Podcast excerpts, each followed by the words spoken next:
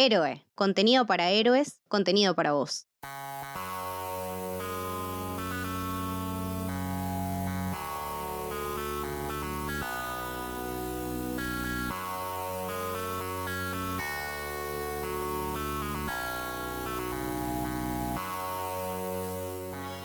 Bienvenidos y bienvenidas a Conurbano Galáctico, un viaje por los alrededores del universo de Star Wars. Mi nombre es Julián Capper y en este podcast vamos a hablar de esta franquicia desde un lugar distinto. Vamos a atentarte a conocer algo diferente y a analizar cosas que capaz a veces no se conocen ni se hablan tanto. En el episodio de hoy vamos a construir el perfil de uno de los personajes más importantes en todo el universo de Star Wars. Uno que solo tiene su voz en el mundo de las películas, pero que aún así pudo ganarse su lugar. Ahsoka Tano llegó a su momento de mayor popularidad con su debut en The Mandalorian, pero su camino y el amor de sus fans inicia mucho antes. Hoy vamos a explicarte de dónde salió este personaje, cómo construyó el amor de sus fans, quién es y por qué es tan amada y tan importante. Esta nueva entrega de Conurbano Galáctico tiene en su mayoría spoilers muy leves de las series animadas Clone Wars, Rebels y de la novela Ahsoka. Tratamos de contar los momentos clave de su vida sin entrar en los específicos de cómo se dieron esos momentos. Cerca del final elegimos nuestros episodios favoritos de Ahsoka, ahí sí full spoilers, pero te voy a estar avisando antes de que empiece esa parte. Por último, antes de empezar, este es un episodio muy especial, ya que cuenta con la participación de nuestra primera invitada, Jess Roth, de Maravillosa Jugada. Arranquemos por lo básico. ¿Quién es Ahsoka Tano? Detrás de escena, Ahsoka tiene un origen complicado. En 2005, Lucasfilm contrató a Dave Filoni como director general de la serie animada de Clone Wars, hecha en animación por computadora. La idea original de Filoni se centraba alrededor de la crew de una nave tipo halcón milenario. El equipo estaba compuesto por un smuggler, su novia, un Gangan llamado Lanker, un maestro Jedi y su padawan, una joven llamada Ashla. La idea era que estos personajes no interfirieran con la trama de las películas y solo incluyeran apariciones ocasionales de personajes como Obi-Wan y Anakin. Pero cuando Lucas terminó con las precuelas y se involucró de manera directa con la serie, decidió que los personajes principales serían los de las películas, aunque incluyendo algunas ideas de Filoni. La más importante, Ashla, aunque con un nombre diferente, Ahsoka. La inclusión de Ahsoka se basa en la idea de que una Padawan para Anakin podría ayudar a ilustrar el cambio que tiene el Padawan insoportable que es en episodio 2 al caballero Jedi creído e imprudente pero también más centrado y maduro que es en episodio 3. Además, George Lucas quería crear un personaje que apelara más a las niñas, ya que él mismo tenía dos hijas en ese entonces. Pero al principio de la serie, no todos los fans recibieron a Ahsoka con los brazos abiertos. Todo lo contrario, como en cada etapa de Star Wars en la historia, un grupo de fans muy tóxicos y ruidosos tenían mucho para decir. Estuve buscando y un gran youtuber llamado Hello Grido hizo un rejunte de las opiniones sobre Ahsoka en foros mientras salía Clone Wars y separé algunas que les voy a pasar a leer ahora. Personalmente creo que es molesta. Vi la película y su voz me llegó a los nervios. También la vi en la serie y le dice a Artu, Artui y Anakin Skyguy. Esos no son sus nombres, chica tonta. Es una Marisu con una voz y personalidad molesta. Esto me encanta. Escuchen estas dos. Otro personaje con el poder del plot detrás de ella es Ahsoka Tano. Como una simple Padawan, una muy joven, peleó uno a uno con dos de los más prolíficos asesinos de Jedi de la época y les dio pelea, saliendo con todas sus partes intactas. Acá les dejo una imagen de Ventres peleando con dos maestros y un caballero. Pero otro comentario en el mismo post dice Perdonen, pero no estoy impresionado con sus habilidades para pelear. En el episodio de hoy estaba esperando que me impresione y Ventres la venció completamente. Yo no entiendo, el problema es que es fuerte o que no es fuerte. Sigamos. No creo haberme sentido más molesto por un personaje desde Jar Jar Binks. La abrumadora sensación de girl power que emana es sofocante, y se siente como que Lucas y compañía están forzándole la franquicia a las niñas pequeñas. Oh, ¿no estás acostumbrada a tipos con barba y sable láser? Acá tenés, toma esta pequeña niña molesta que es independiente. No, terrible. Sus líneas son horribles, así como sus chistes con Skywalker. Skyguy, esto es canon posta. La verdad me siento mal por Anakin por segunda vez en toda la trilogía de las precuelas, excepto que esta vez no creo que Lucas o el director tuvieran la intención de que yo me sienta así. Y la última. Ahsoka es y siempre será la ruina de Clone Wars. Pero qué bien envejeció esto, ¿eh? ¿Eran todas las opiniones así? Por supuesto que no. Primero que nada, en esos mismos foros había gente que opinaba distinto. No tanta como gente que opinaba en contra, pero había algunos, como por ejemplo, me gusta Soka. Es divertido ver una Jedi, además de Anakin y Qui-Gon, que tiene un poco de actitud. Además, mis hijos la aman. Espero que sobreviva a la serie y a la Orden 66. Amo a Ahsoka. Finalmente tenemos una protagonista Jedi femenina. Ya era hora. Ahsoka es fantástica y les patea el culo a todos. Y ya dije que es fantástica. Pero hay algo todavía más importante que Hello Grido remarca en su video y que no quiero dejar pasar. El hate watching y la toxicidad en Star Wars son igual de generacionales que Star Wars mismo. Y esta franquicia es una que primero busca apelar a los más chicos y después al resto. Todos entramos a Star Wars de chicos y nos enamoramos para siempre. Otros no pueden soportar que Star Wars sea primero para chicos y cuando los deja de apelar piensan que es el fin del mundo. Cuando escuchás o lees estos comentarios, tenés que pensar que los chicos y chicas que amaban Clone Wars en la primera temporada no estaban en foros de internet discutiendo. Eran niños y adolescentes muy jóvenes para entrar a internet y decir, cállate, esto es divertido y me gusta. Y son esos chicos y chicas los que hoy hablan con pasión de Clone Wars y de Ahsoka y que hacen que los que tenemos esa edad también la hayamos descubierto y amado a pesar de que otros viejos oxidados quisieron decirnos que era una cagada. Para finalizar esta primera parte, quiero que escuchemos hablar de Ahsoka a las dos personas que más vida le dieron en todo sentido, que más amor y futuro le dieron en todo sentido. Estoy hablando de Dave Filoni, el creador de Ahsoka, y de Ashley Eckstein, su voz.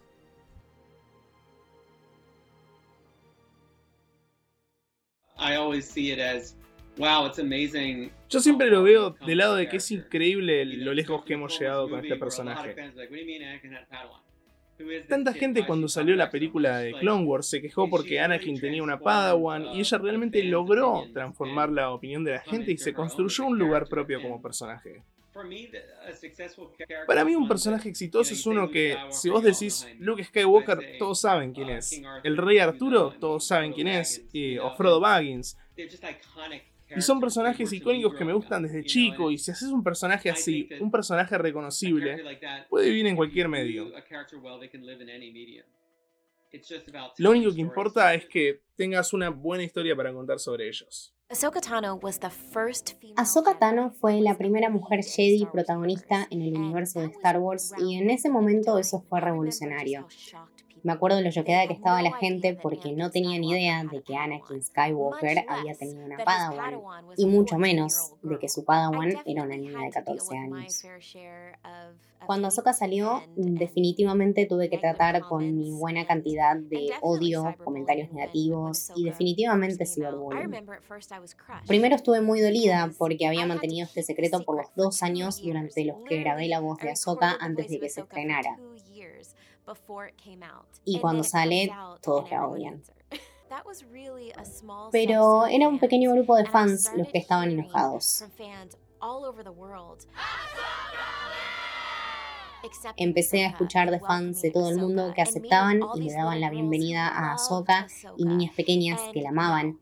Y entonces dije, no, no voy a dejar que los comentarios negativos o el odio arruinen el legado que este personaje va a dejar. Yo quería hacer que la comunidad de Star Wars fuera una que aceptara más que todos puedan amar la saga. Her Universe es una marca de moda y lifestyle pensada para fans mujeres, porque la mitad de todos los fans de sci-fi y fantasía son mujeres y chicas.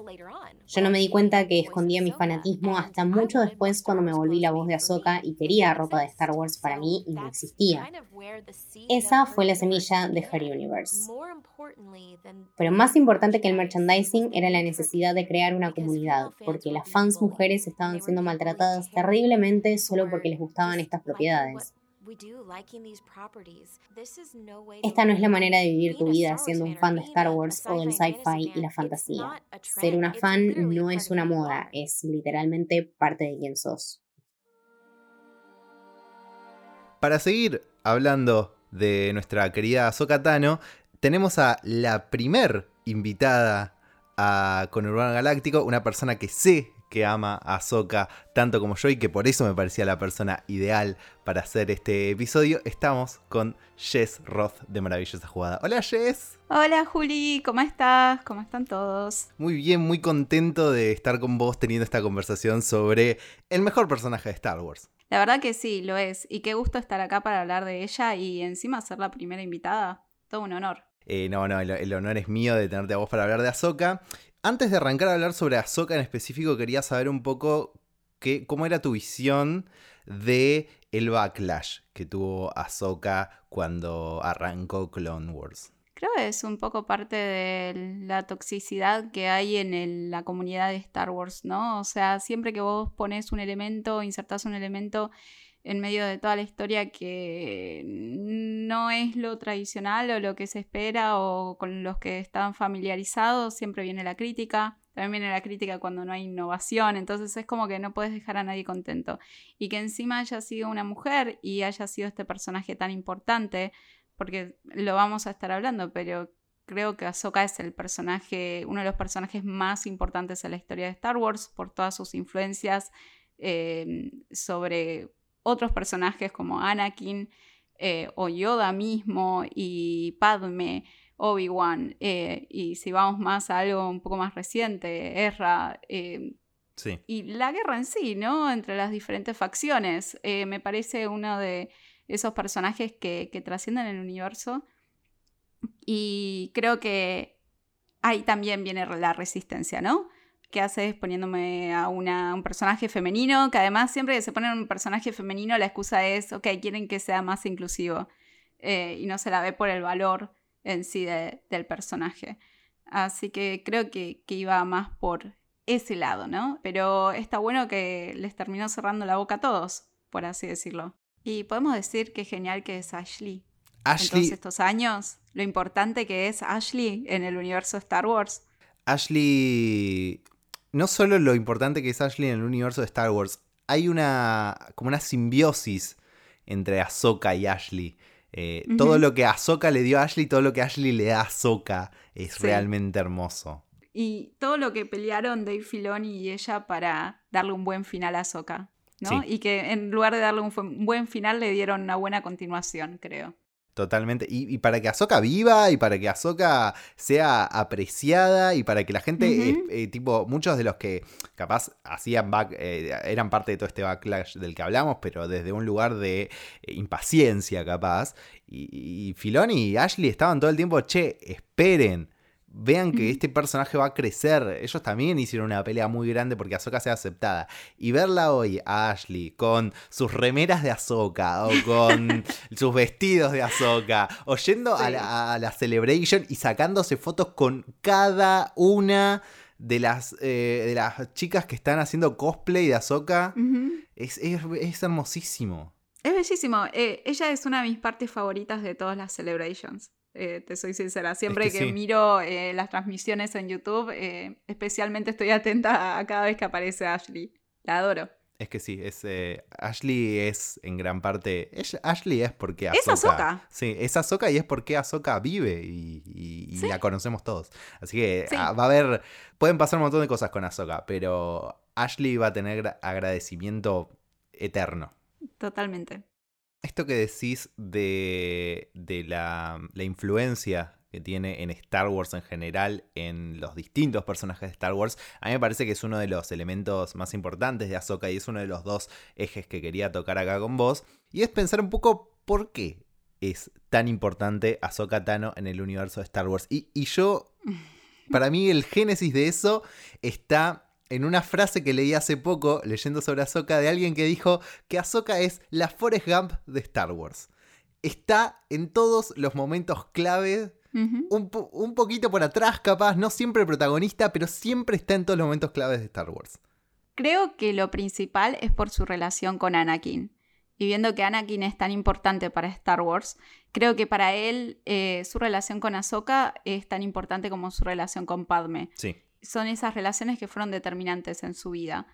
Pero también Ahsoka afectó mucho al consejo, eh, al consejo Jedi. los cuestionó y los obligó a repensarse, a repensar la forma en que ellos eh, empezaron capaz con intenciones muy buenas, con intenciones muy puras de intervenir en la guerra y terminaron convirtiéndose en herramientas y exacerbando eh, justamente toda la desgracia que se terminó, que terminó desencadenando en Anakin volviéndose este monstruo que es Darth Vader.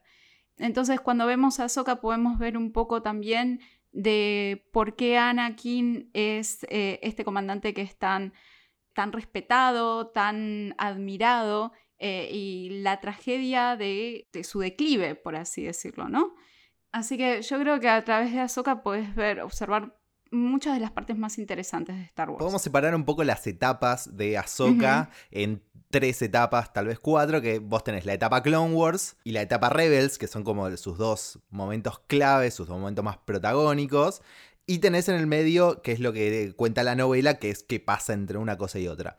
Y en la etapa Clone Wars me parece que le hace muy bien a la construcción del personaje esta idea de que es medio, es, nuestro punto de vista, es nuestro protagonista, es nuestro punto de vista y es a través de quien eh, Dave Filoni nos quiere mostrar ¿Qué quiere contar con Clone Wars también? O sea, estas temáticas que decís vos de eh, la decadencia y la corrupción de la Orden Jedi y la caída de Anakin y sus vínculos, todas son cosas de las que Filoni y George Lucas en ese momento querían hablar con Clone Wars y están atravesadas por Ahsoka. Y también me parece que las herramientas que usaron con Ahsoka para esto son re interesantes. El hecho, por ejemplo, de que los Padawans durante la Clone Wars en vez de aprender en misiones pequeñas o en, dentro del templo, salían a, a, las batallas.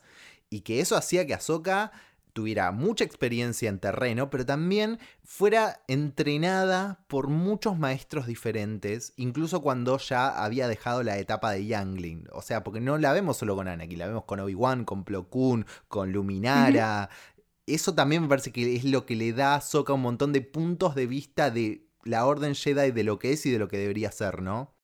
Y no solo con ellos, eh, no nos olvidemos que también tenía una relación muy cercana con Padme Amidala que le enseñó mucho sobre la diplomacia y, también de ser medida, porque ella cuando empieza, eh, es muy parecida a Anakin y es esa la razón por la que Yoda los pone como aprendiz y maestro para que Anakin aprenda, ¿no? También al ver a una persona eh, que está a su cargo y que tiene características eh, parecidas a él, a obedecer, la importancia de obedecer a, a tus superiores, ¿no?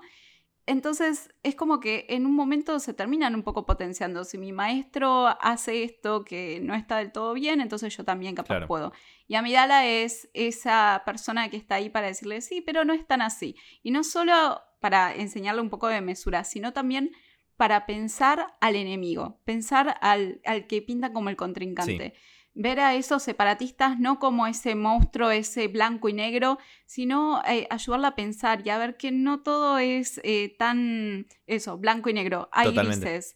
Que hay de los dos lados, eh, cuando van a visitar a la amiga de Padme, que fue su mentora, y que es parte de los separatistas, se da ese, esa conversación de, ok, para ustedes los separatistas fuimos los que iniciamos la guerra, para nosotros los separatistas, la república los que iniciaron la guerra. Entonces, todas estas cosas, estas relaciones que va teniendo con personas de diferentes culturas y diferentes situaciones, es justamente lo que hace que luego ella decida apartarse de la orden para iniciar su propio camino, que creo que es uno de los momentos claves en su vida. Totalmente. Para mí ese es el momento pivotal de, de, su vida, donde todo cambia y donde la personalidad de Ahsoka cambia y la historia de su vida cambia. Vamos viendo esta construcción de personaje durante todo Clone Wars y cuando llegamos a ese momento donde ella decide tomar un camino, tiene sentido. O sea, realmente está, estaba bien construido y, tenía sentido porque ella decía,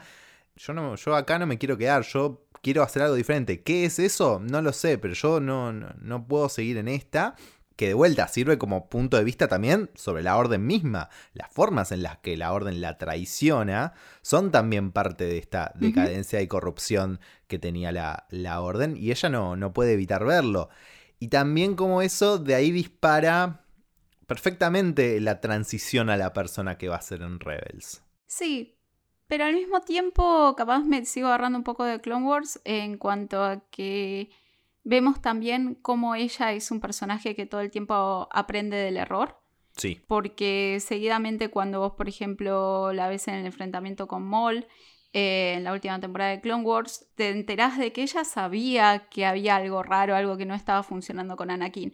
Y no fue solamente en esa temporada, lo veía viendo desde antes con diferentes reacciones eh, desmedidas de Anakin que, que a ella le habían llamado la atención. Y sin embargo, nunca lo reportó porque tenía miedo de que el Consejo Jedi le hiciera lo mismo que le hicieron a ella, que se lo hicieran a Anakin, y que eso terminara empujando realmente a Anakin a convertirse en Darth Vader. Y al final se termina demostrando que fue un poco inevitable, ¿no? Que eh, fuera como fuera, eh, ese era el camino que tenía que recorrer Anakin. Entonces creo que todas esas cosas va aprendiendo y vemos después en Rebels un personaje completamente diferente, mucho más maduro, pero que todavía le sigue pesando eh, este no haber podido salvar a su maestro. Por un lado, me corro de Ahsoka un segundo, pero porque me parece que es algo que, influye en ella. Esta cosa de que tanto ella como Obi-Wan y capaz alguno más saben, yo iba a decir sospechan, pero saben de Anakin y Padme y no lo reportan. y al mismo tiempo, Anakin se entera muchas veces de que ellos saben y tampoco establece un vínculo de apertura en, bueno, ahora que vos sabés que yo tengo este secreto, charlémoslo. No, se lo siguen guardando de vuelta por el peso de la mirada del Consejo Jedi y cómo también eso va a influir tanto en la caída de Anakin como en el trauma de Ahsoka después. Es que para cuando todo se desencadena es un momento en el que el consejo está realmente en declive.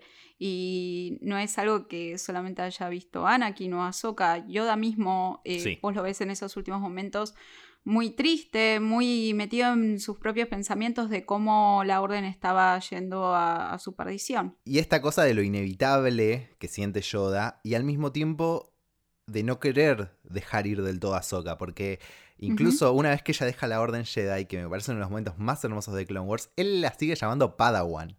Lo cual me parece bellísimo y, habla mucho de la relación entre ellos y de cómo Yoda sabe que Ahsoka tiene razón de irse de la Orden también. sabe que Ahsoka va a ser mejor por no quedarse. Sí, de hecho es uno de los integrantes del consejo que en el momento en el que ella les vuelve a repetir que no va a volver a la orden, en una misión que tienen más tarde en conjunto, eh, es el único que le sigue diciendo, ok, no te preocupes, para lo que necesites yo estoy. O sea, si me necesitas por fuera de, lo que es la orden, yo estoy siempre para vos. Y es un montón. Sí, realmente lo es, es hermoso. ¿Vos leíste la novela? No, Bien, la novela no, no voy a entrar en spoilers, pero tiene algo que me gustaría, tres cositas que me gustaría mencionar que son importantes para su personaje. Por un lado, ella en esa, ella está tratando de buscar su lugar en este nuevo mundo una vez que la República cayó, que el Imperio se estableció, que los Jedi no están más y que de todos modos ella no eres una Jedi, pero es una Force User, por lo cual está siendo buscada. Entonces ella está tratando de buscar, medio de incógnito, su lugar en el mundo. Y la historia de la novela es una historia donde ella descubre quién, la persona que después vemos en Rebels, que es yo quiero ayudar a la gente. Yo lo que quiero con mi vida es, donde vea que hay un problema, poder ayudarlos. Y hay tantos problemas con el imperio que yo lo que quiero es ayudar a la gente que está siendo oprimida por el imperio. Esto tiene tres conexiones muy importantes en la novela. Una es el descubrimiento de los inquisidores, que están robando niños con sensibilidad a la fuerza ella va a meterse en esa historia, la creación de sus sables blancos, no solo lo que representa el color blanco como ella fuera de la Orden Jedi, sino también la manera en la que se crean los sables blancos, y su asociación con Bail Organa y la rebelión, que es el origen de, de Fulcrum que vemos en Rebels. Es nada más tipo un par de cosas de la novela que me parecen importantes para entender la personalidad y la transición de la Ahsoka de Clone Wars a la de Rebels.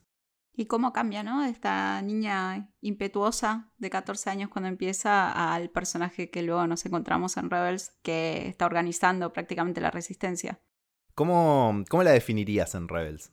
Yo creo que cuando la ves es lindo. Yo no vi Clone Wars siendo muy, muy chiquita. O sea, lo habré visto, no sé, hace 10 años. Sí, como yo. Entonces, eh, siempre fui mayor. A Ahsoka de cierta forma la sentí como, no sé, como si fuera una hijita, ¿entendés? O una hermana menor.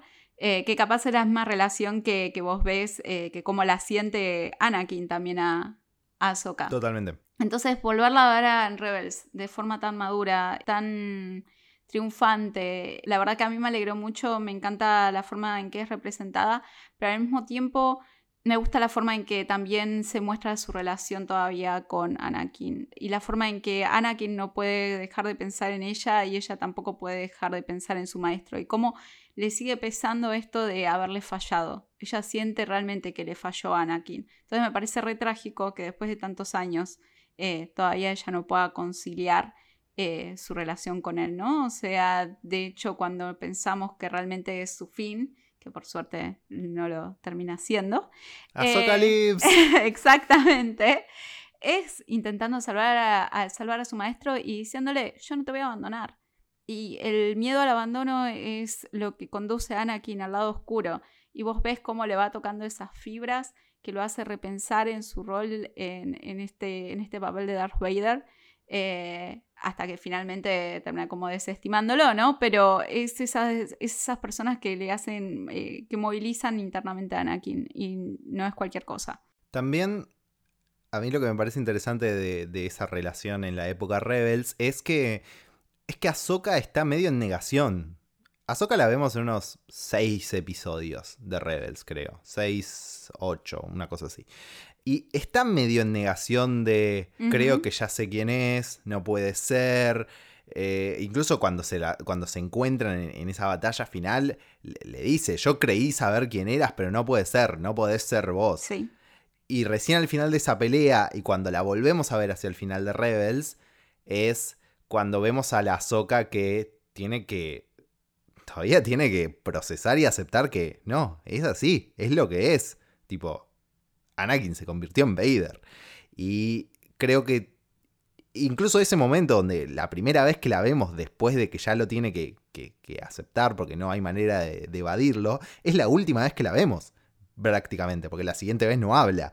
Entonces, siento que también eh, la, la, historia de Ahsoka está pausada en este momento en un punto clave, en un punto donde ella va a tener otro desafío. Y eso es algo que me parece que también es muy piola de Ahsoka. Ahsoka siempre está en crecimiento. Es lo que vos decías antes de que, bueno, comete errores y tiene que aprender a trabajar con ellos. Acá también, o sea, tiene conflictos y desafíos y los va a seguir teniendo. Y eso me parece que lo hace un personaje eh, muy rico para explorar, ¿no? Sí, y cómo aprende a partir de verse reflejada en Ezra que está desesperado por tratar de salvar a su propio maestro, a su propio mentor, como los dos están desesperados por lo mismo y ella al verse reflejada en Ezra aprende a dejar ir, a aceptar las cosas como, como se dieron y cuando lo volvés a ver que, va en búsqueda de Sabine es una soca completamente cambiada. Eh, una soca que creo que tiene esa cantidad enorme de años de experiencia investigando ambos lados de la fuerza, eh, conociendo diferentes culturas, diferentes personas eh, y habiendo pasado por, tanta, por tantos traumas. Eh, y es este usuario de, la fuerza tan, tan sabio, ¿no? O sea, la ves como en esa imagen que parece hasta idílica, ¿no? O sea, es Yoda 2. Es sí, es Yoda 2 y es Gandalf. Es otra de las múltiples referencias que a Filoni le encanta meter al Señor del Anillos porque es re fan. Es es Ahsoka Gandalf, pero a pleno. Y, esta cosa de la sabiduría que decís, el rol que Ahsoka juega en Rebels, medio Obi-Wan también, ¿no? Porque mm, Kanan en Rebels no es el maestro perfecto tampoco, es medio... Todavía es inexperto porque él tuvo que dejar su entrenamiento medio por la mitad y saltar a otra cosa y ahora se ve en la, en la, necesidad de entrenar a Ezra.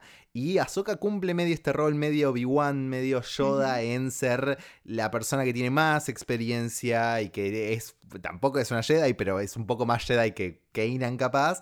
En cuanto al título, si se quiere, sabemos que Ahsoka es la Jedi definitiva. Ahora vamos a hablar de eso.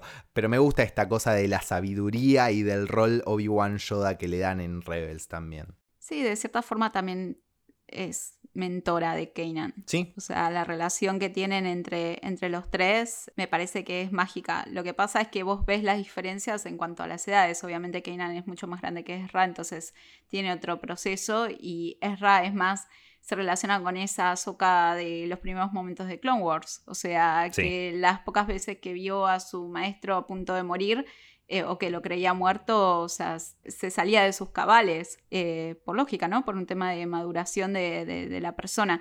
Y yo creo que también Ahsoka es importante por eso. Eh, es un poco también como nos muestran a Anakin en Clone Wars, esta persona que está un poco más, que es un poco más realista. que no, no se puede ajustar ese estándar un poco imposible que te impone el código Jedi. Sí, totalmente. Hablamos de todos estos elementos de la vida de Ahsoka que la hacen tan importante para el universo de Star Wars. Ahora, si vos tenés que seleccionar de estos elementos que hablamos y decir por qué Ahsoka es para vos el mejor personaje de Star Wars, ¿qué dirías? Qué difícil, ¿no? Porque son tantas cosas. En mi caso, creo que es el personaje con el que más pude conectar como dije antes, capaz son eh, ella y Anakin en la forma en que se ven en Clone Wars, son los personajes más realistas. Lo que pasa es que Anakin sigue siendo un nene caprichoso y tiene arranques que no se entienden igual. Y Ahsoka eh, tiene unos momentos así, pero la mayor parte de las veces es como que está más interesada en aprender, escuchar. Al principio no, pero después va aprendiendo justamente a hacer eso, a tomar esos papeles, a cuestionarse, a ver que no siempre todo es blanco o negro. Así que creo que es uno de los personajes eh, de los que uno pueda aprender más y llevarse para su vida personal, ¿no? Enseñanzas para su vida personal, porque creo que un poco Star Wars es eso, no es solamente un instrumento de entretenimiento con unas historias increíbles, sino que creo que puede marcar una diferencia en tu vida y en la forma de, relacionarse, de relacionarte con otros.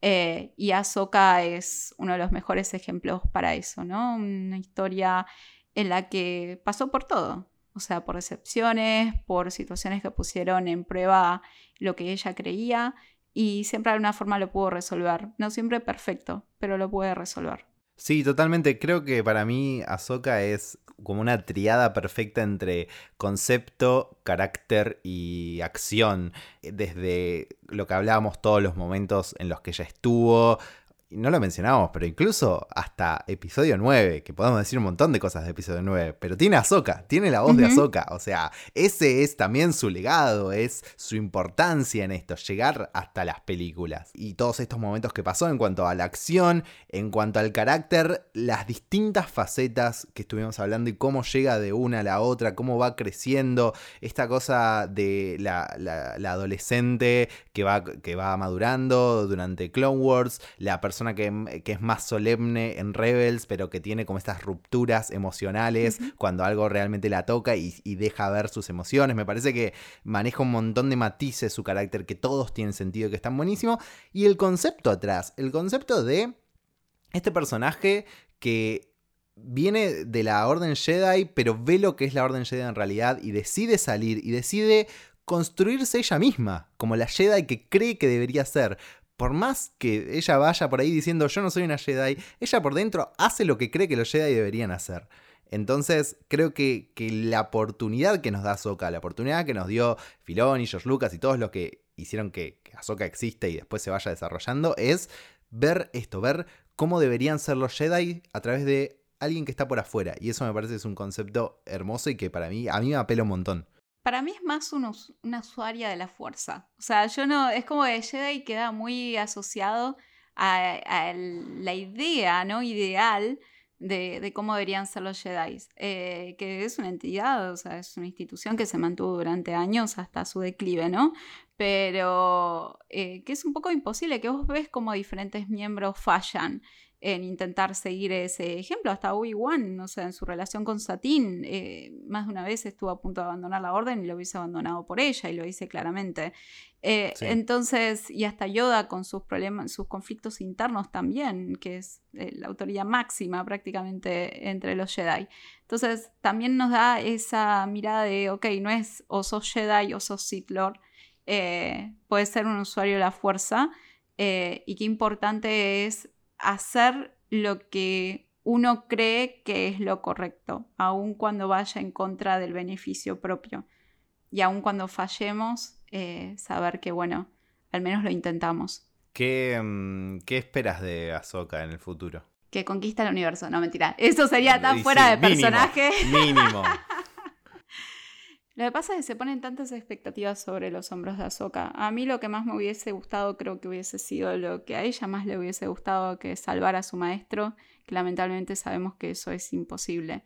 Así que lo único que espero es que pueda acompañar a una rebelión, eh, que pueda ver de cierta forma cómo se restablece este balance eh, y que pueda vivirse el resto de sus días en paz, porque la verdad que eso, el total de su historia es tan revolucionada, le pasan, le suceden tantas cosas buenas, malas, que nada, paz, ¿no? O sea, que pueda agarrar y, y retirarse sabiendo que se restableció el balance.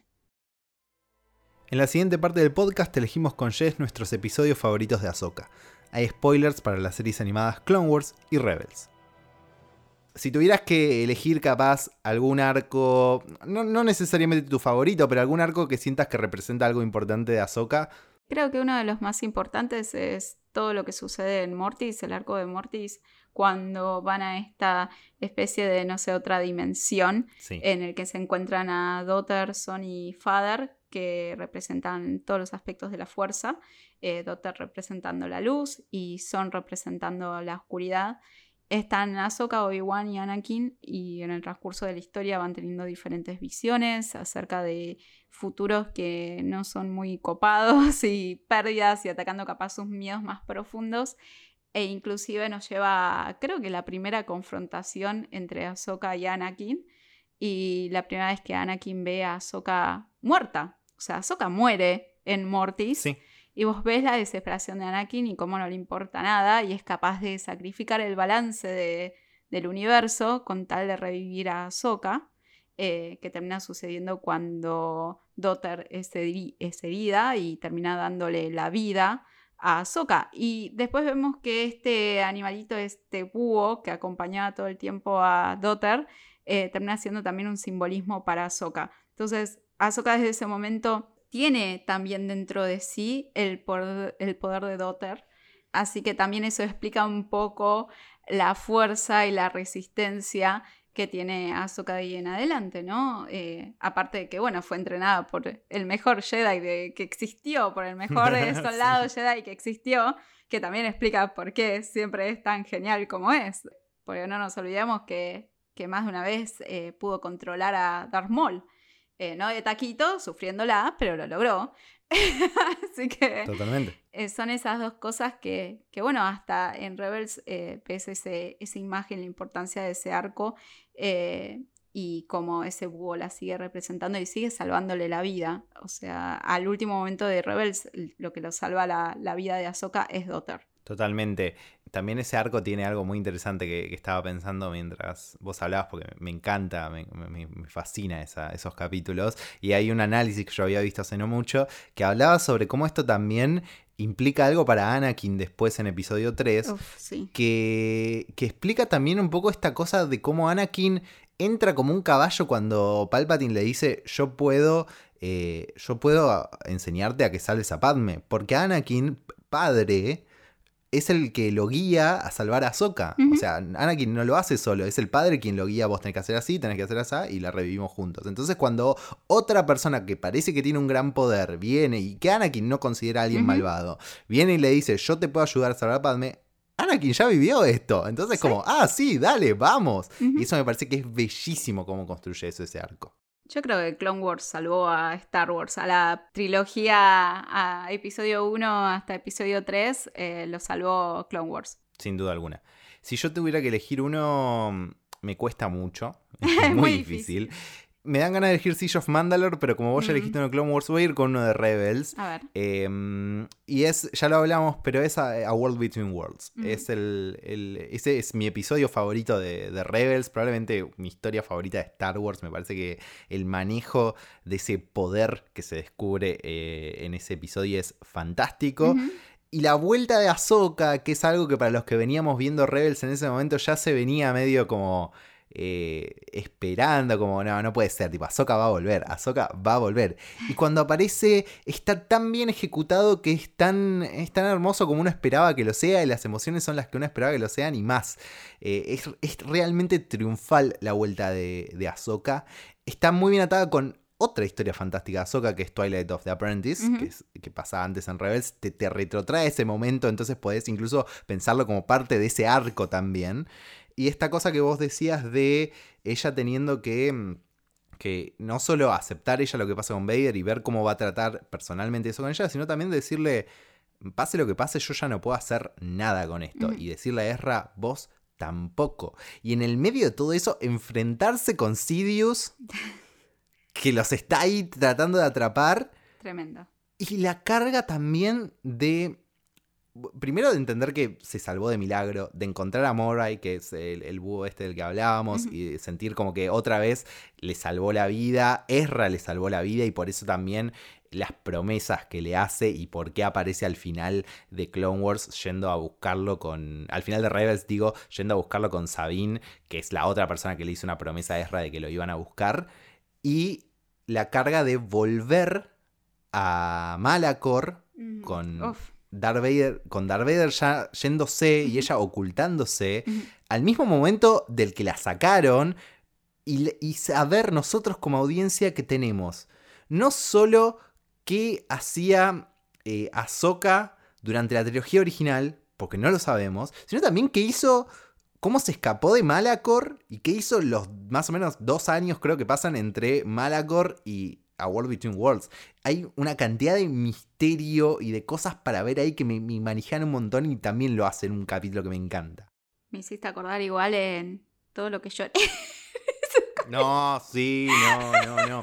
Porque además ese capítulo te hace rememorar todos los momentos dolorosos de Rebels. Sí. Pues ya venís golpeado con todo lo que pasó con Kanan y tenés las emociones. Esos, esa temporada de Rebels me parece brillante.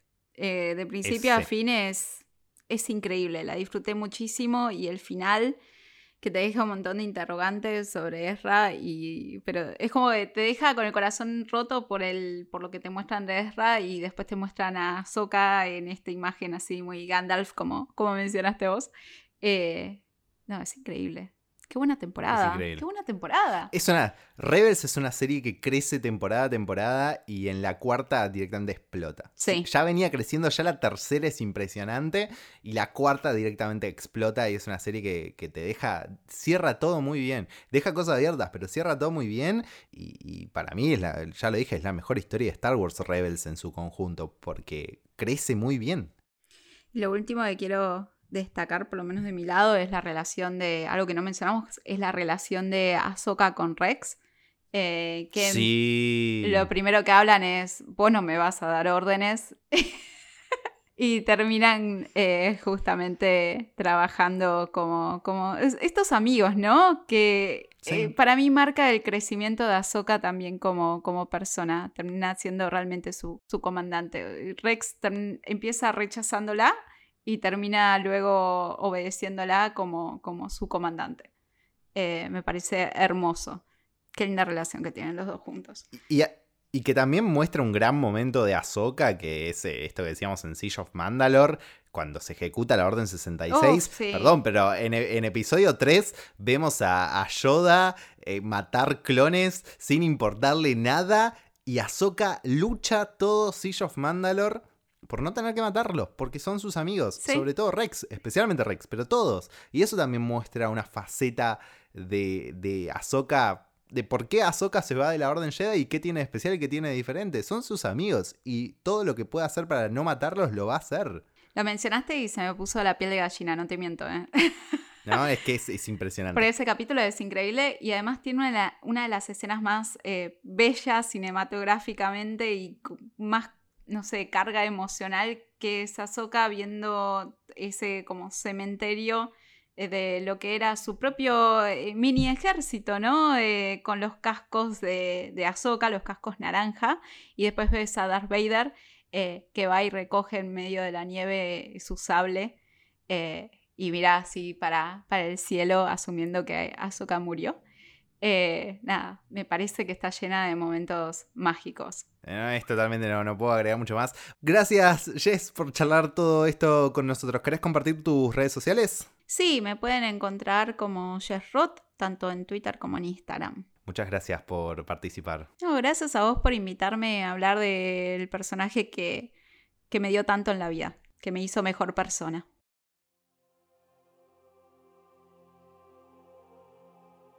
Trazamos así un recorrido por la personalidad y la vida de Ahsoka Tano desde la película de Clone Wars hasta el episodio final de Star Wars Rebels. Pero Ahsoka tiene un pequeño episodio más ahora que hizo su debut live action en The Mandalorian. En este episodio no nos dedicamos a hablar mucho de esto ya que al momento de grabar todavía no sabemos muy bien qué pasó justo antes y qué pasó después. Es más, Dave Filoni esta semana puso en duda si la escena final de Rebels no habrá pasado tal vez después de que vimos a Ahsoka en The Mandalorian. Sí me parece que hay algo a rescatar del capítulo 13 del mando. En la extraordinaria actuación de Rosario Dawson podemos ver que el carácter de Ahsoka demuestra una evolución natural del que vimos en Rebels. Es algo más dura que esa solemnidad que tenía, pero sigue quebrándose y dejando mostrar sus sentimientos, su sabiduría y su sentido del humor pero cuando se niega a entrenar a Grogu por su relación con Dean y dice que ella vio cómo los vínculos pueden hacer caer en el lado oscuro a los mejores de los suyos, y no había referencia a Anakin, y qué decirles, lloré con eso, nos está indicando un nuevo desafío para ella. Aprender que los vínculos son un salvavidas no un ancla. Aprender lo que aprende Luke al final de episodio 6, que es el amor a su padre el que lo va a salvar y va a hacer que se redima. Y Ahsoka tiene que aprender esto tanto conceptualmente para seguir sacándose esos estigmas de la Orden Jedi en decadencia, como literalmente para poder darle un cierre a la pérdida de su maestro, sabiendo que al final volvió a ser Anakin Skywalker. Esperemos que algún día se encuentre con Luke y hasta tal vez con un Force Ghost de Anakin para saber la historia completa. Si están escuchando esto y lo que pasó es completamente diferente, pueden escribirme para decirme que me equivoqué. Hasta acá el nuevo episodio de este podcast. Recuerden que pueden seguir a Héroe en arroba soshéroe tanto en Instagram como en Twitter y a mí en arroba juliancaper, caper con K en Twitter o arroba juliancaper-bajo en Instagram. Mándenos si tienen preguntas o quieren alguna recomendación sobre el universo de Star Wars. Como siempre, gracias por acompañarme en este viaje, mi nombre es Julián Caper y nos vemos la próxima en el Conurbano Galáctico.